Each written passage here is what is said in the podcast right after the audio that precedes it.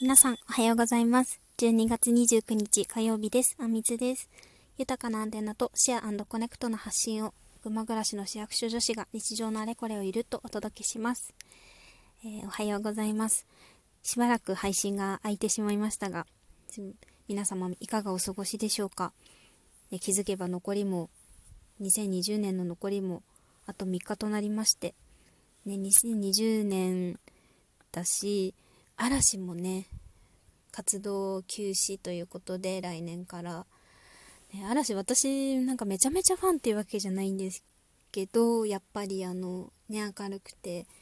大好きなんですけど、だから、ファンの皆さんとかどんな気持ちで日々見てるのかなって思いますね。紅白以外にどんな番組に出るのかちょっと分かってないんですけど、最後まで見つめ続けたいと思っています。はい、そんな今日は、えっと、旅の話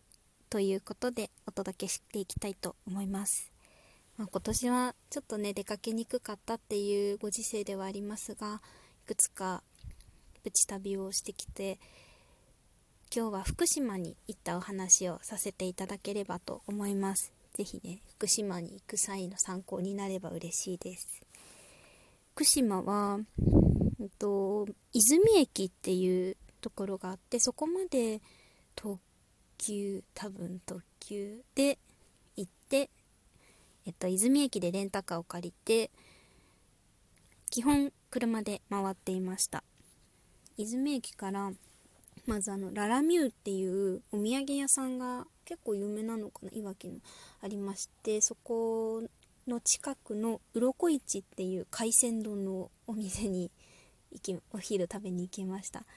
海鮮めちゃめちゃ美味しくて群馬は海なし県なのでやっぱり海のある県に行くとテンションが上がりますね、うん、でいわきから海沿いにガーッと北上していって、まあ、途中楢葉町とか広野町とかあの東日本大震災で原発事故のあった区域も通っていきました。まだあの放射線量を示す電子版とかが街のあちこちにあってそう私あの福島50っていう映画を今年 DVD で見たんですよ。今年多分上映だったんですけどちょうどコロナの開始の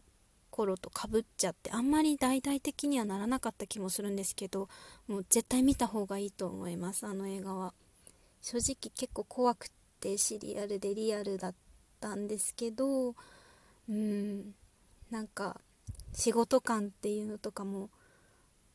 学べたというかその事故のリアルさ現実もそうだしその東電で働いてた皆さんの仕事力みたいなところもすごい得るものが大きい映画でした。うん。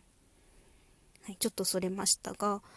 まあ、その辺を通って途中カクッと曲がっ松浦松川浦っていうところで夕日とかを見てカクッと左に それて福島駅の近くに泊まりましたで福島駅の近くにヤマメっていう円盤餃子のお店があって、ね、円盤餃子って福島市内一帯で有名らしいんですけど、うん、美味しかった。餃子は焼きたてが一番ですよね。うん。あと名前忘れちゃったんですけど、イカと人参のやつと、サーモンのやつ、ちょっと後でちゃんと名前調べますが、はい、それをいただいてました。で翌日は土湯温泉っていうところに向かって土湯温泉も入ってきました土温泉結構こじんまりとした温泉街なんですけど、うん、雰囲気良くてのんびりと良かったです。その途中に東小富士っていう名所があって多分駐車場までガーッと車で行っちゃったんでもともと標高が高かったんですけどさらにちょっと歩いて登るともう福島一帯を見下ろせるすごい景色のいいところがあって、うん、初めて行ったけどよかったです。で最後あの